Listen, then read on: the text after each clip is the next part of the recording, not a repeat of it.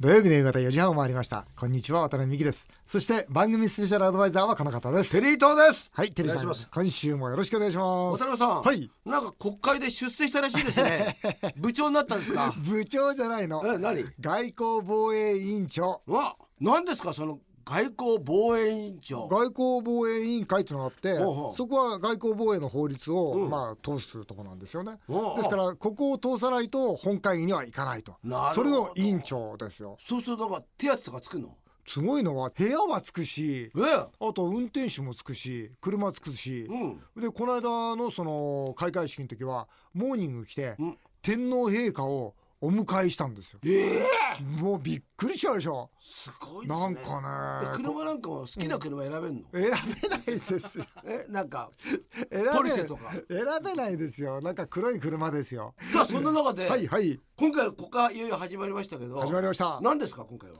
今回は法案というのはまあ13ぐらいしかなくて、ええ僕の委員会でもまあ条例と一つの法案だけぐらいなんですよ、うんでまあ一番の目玉はやっぱり外国人労働者の受け入れでしょうねああ、なるほどね。えー入国管理法改正案と言うんですが、まあ、僕は人手不足がね地方にも大変起きてるんで、まあ、人手不足対策にはあー働く方を、まあ、外国人としてですね外国人に働い働いていただくということは僕はいいことかいないとと思思っていまますすけどもね、うんうんでそうするとまあなんか助っ人外国人の野球でいうと、そこにい てとっとと帰ってくるわけだから、バスね日バス本に対する愛着ってのは持ってくれるんですか、僕はやっぱ海外でずっと事業やってるじゃないですか、で日本で例えば3年間、あのー働いたんだよとか、で学校行ってで日本語勉強して、で今あー自分の国帰って頑張ってるんだよっていう、その日本を日本に住むことで好きになってくれてる人は多いと思いますね、あまあそうですけうどね、ん、僕はそれは不安が多くなってると思う。これ難しいのは、経営者は絶対賛成なんですよ、うん外国人からの労働者、お助かったと思うわけですよ。でも労働者にとってみたら、やっぱり人手不足の方が自分の給料は上がるし、なるほどいいわけですよね。うんだからこれはもう労働者とそれから経営者の全くその違うところだと思いますね。うんあのー今ね渡辺さんが言ったその人手がいないからはい。お願いするっていうのは、はいこれって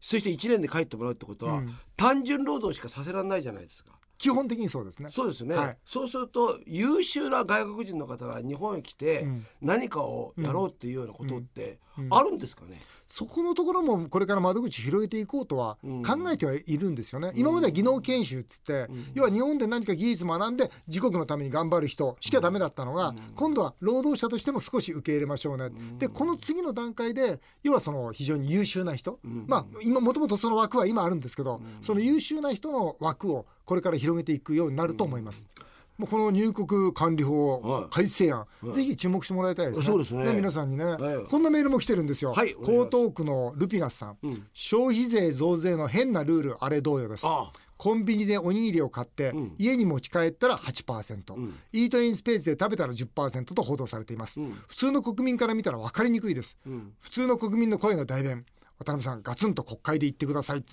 もう言ってくださいも決まっちゃったんだよね、んこれでもひどいねどどうすればいいんだろどうしようもないね持ち帰りは8%、店の外のベンチで食べれば8%、店の中で食べたら10%でしょうということは例えばマックありますよね、マックを買いますよね買ったで買って8%でもうあテイクアウトするってテイクアウトするで一方出たんだけども、うんあれき気持ち変わってちょっとま たその、あのね、戻ってきて面白い面白いごめんなさそう寒いから気持ち変わったとでうもうあの寒いからやっぱり中で食べますって言った時はどうなんですかこれは、もう分かんないぐらい椅子がない屋台は8%、椅子がある屋台は10%うん映画館の飲食は8%、カラオケボックスは10%あそうなんですかそうなんですよ印象だってわけわかんないでしょそれでも揉めそうですね揉めるって言っても多分わかんないんだろうなこれな例えばこれもひどいのは新聞だけ8%でしょ、うん軽減税率でしょ、うんでも新聞も駅で買うと10%なんですよで夕刊富士とかどうするんですかだから10%ですよだから通常の毎日毎日読むようなその定期購読の新聞だけが8%なんですよはい何ですかこれあそうなんですそうもうね僕はね簡素じゃない税制って絶対ダメだと思うんそううですねシンプルじゃなきゃだからあともう一つ言うのはねこれ繰り返しこの番組でも言ってるんだけど1日1,000億近い借金を繰り返してるわけでしょだったらまずもらうものもらわなくちゃそれで本当に困ってる人に戻していくという形にしないと最初に取らないっていうのはこれはね良くないと思う。ちょっと聞き聞きたいことがあるんですけどどうぞ例えば家買うってあるじゃないですか家買う、で、まあ、よく言うね、うんその10%と8%だったら、それは今の方がいいって、うん駆け込み需要っていうのがあるような気がするんですけども、ありますね10%になった瞬間に、うん家って売れなくなるような気がするんですよ、うんまあ、車も含めて、うんそうなるとメーカーなんかが、うんいやいや売れなくなったから値引く、値引くという、うんうんありますよね、うんそっち側の方が、うん値引いたあの消費税アップ以降の方がいいのか、これの判断をするわかんないそ れはそれわはかんないそれは分かんないのどっちだろうだってその後不景気になるかどうかも分からないし、だって今度あれでしょ今回の臨時国会と次の通常国会では、もう予算を一気にこの消費税対策で組もうとしてるわけですよ。で一方その商品券まで配るっていうことも言い始めてますから、だからもう完全にその消費税の前後では多分景気は良くなるだろうなっていう感じなんですね。ただその後はやっぱり厳しい状態になってくると。だからどの段階で買うが得と得かっていうのはやっぱそれはもう勘ですね。うん勘ですか勘ですよも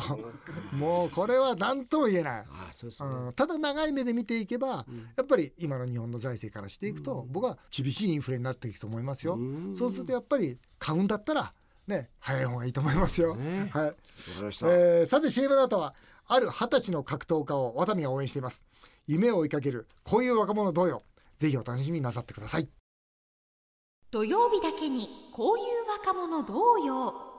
こんなメールをいただきました葛飾区相馬さん私は大の格闘技ファンです人気格闘技イベント「雷神」を見ていたら原口健人選手のボクサーパンツに「ワタミ」と大きくスポンサー名が入っていました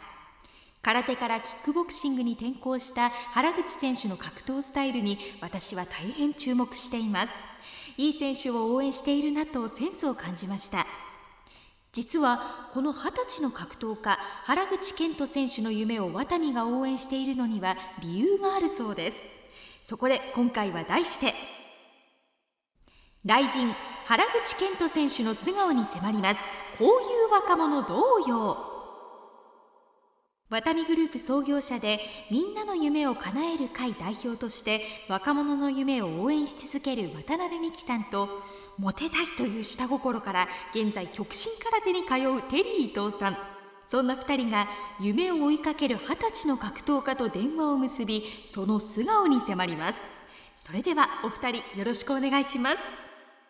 ということでフジテレビがゴールデンタイムで中継する人気格闘技雷神に出場しています原口健人選手二十歳、テリーさんこちらに写真があります見てくださいなんかあれですねはい太郎さんこれ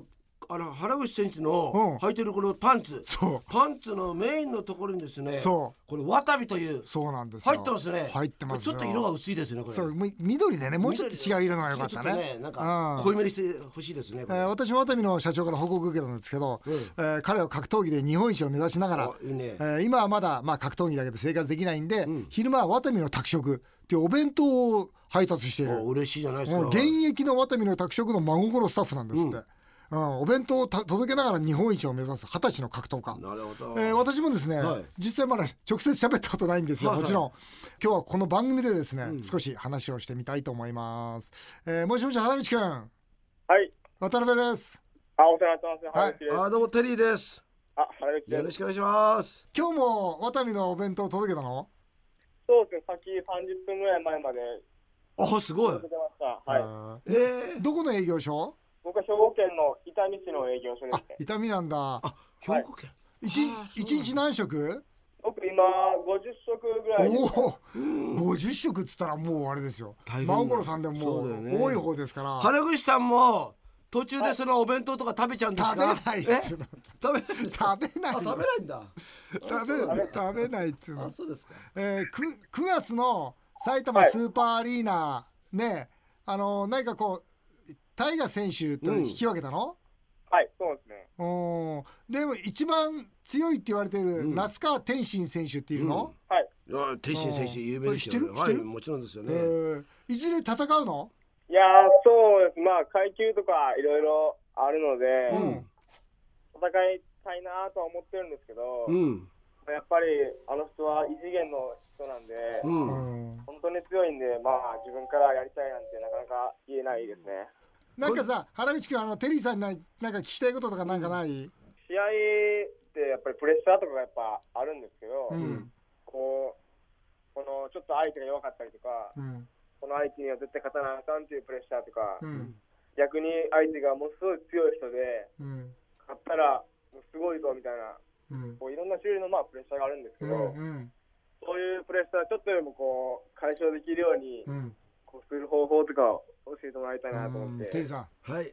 プレッシャーを解決する方法ははい練習しかありません、おーストレートいきましたえねえこれ僕が言ったんじゃなくて大監督が言ってました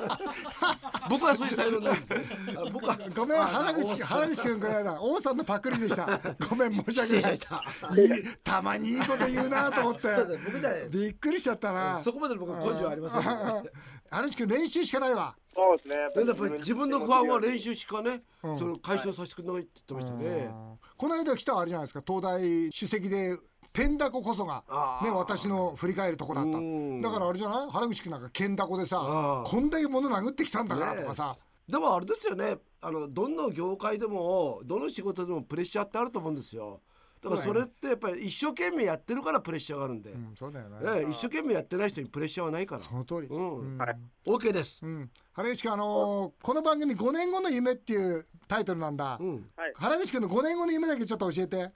ずっとキックややり始めた時から、うんこう25歳までにこう自分のジムを建てたいなと思ってて、うんなるほどそうですね。ほんでまあ現役引退してなくてもしてても、うんまあ自分のジムで。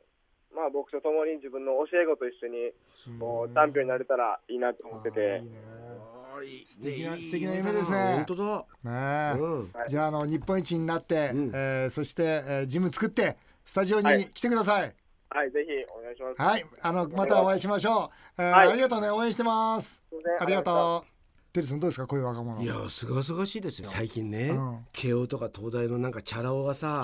なんかほら言ってるじゃないですか、うだからああいうのとは全然違うなんか素敵ですよね、えーなおかつねちゃんと仕事しながら、うんほんと自分の夢を追いかけてて、うんなんか胸が温かくなるじゃないですか。そうね。ほんいいですね。ねええまあ、次テレビで、えー彼が戦う時は全力で応援してあげたいと思います、はいえーぜひリスナーの皆さんも応援してあげてください以上今回は雷神原口健人君のお素顔に迫りましたこういう若者同様でしたさあ続いてはメールを紹介していきましょう、えー、オッチさん中堅メーカー、えー、法務部長の方です積水ハウスが55億円も地面師に騙されたニュースあれ同様です渡辺さんテリーさんは騙された経験がありますか怪しい人はどこで見分けますかテリーさん騙されたことありますお金持ってかれたこといっぱいありますよね。持ってくるとどうやって持ってくるんですかいや例えば金貸してくれって同級生に言われて、うんうん帰ってこないですね。ああねそうだねあのお伊金藤貸したら孝戻ってこ夫ないっていうのと 中島隆中中島には300万か400おー万そして伊藤孝夫には500万伊藤孝夫うんそいつずるしいのは俺に金借りてるくせしてクラス会来るんですよあらまあちょっと返してよって言うと、はいはいはいお前な何笑 ってるのはいはいはいごまかしてるひどいでしょ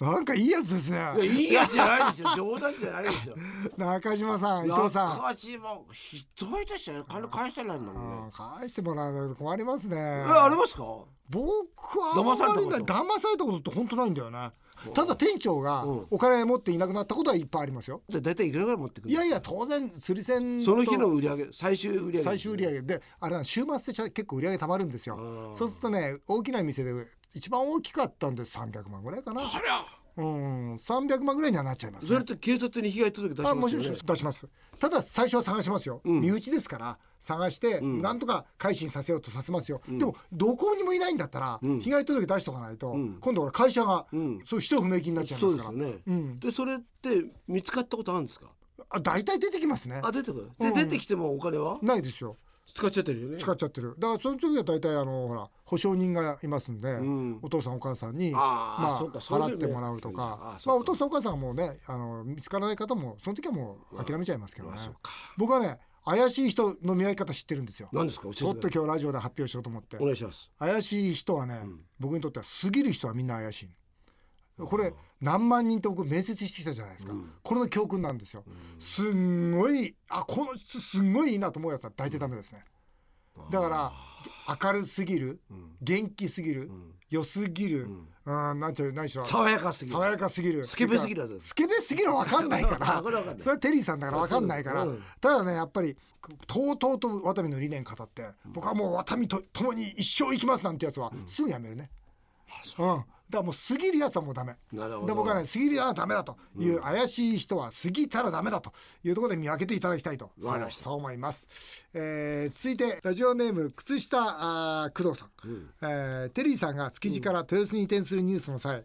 えー実は築地の有名店の経営者は結構稼いでいたと小銭があるやつはガッツがないと、あー今後の豊洲での経営に厳しいコメントをしていましたあそうなんですよねああそうなんですか、うん小銭がある人はガッツがない共感します、けれど渡辺さんは資産があるのにいまだに相当ガッツがあるように見え ますなぜですか小銭じゃないもんねわあで何そのえなまた出てるね上から目線小銭じゃないもんねちゃちゃちゃちゃ 失敗したおいすげえすげもえうとてもさもう国会議員のさえさっきまでさえ労働力が足んないって言って失敗した人間とは思えなあいよそうな失敗したひ失どい敗したとこだよねひどいなこれなだけどあれだよ、ね、これ絶対あれだよあ何何カットしちゃダメだよただね、うんあのーお金にでお金求めてる人だとやっぱお金入ったら満足しちゃうでしょあなるほど、うあん、そでうかテリーさんだってそうじゃないですかお金はまあ十分あるんだからテリーさんはないのないですよもうスカスカですよ無駄遣い多いから そっかいやでもね、うん僕はね渡辺さんとこってね今お付き合いさせてもらってて感じるのは、次のこと考えてるねそうだから例えばお金はお金は儲けしてる人って、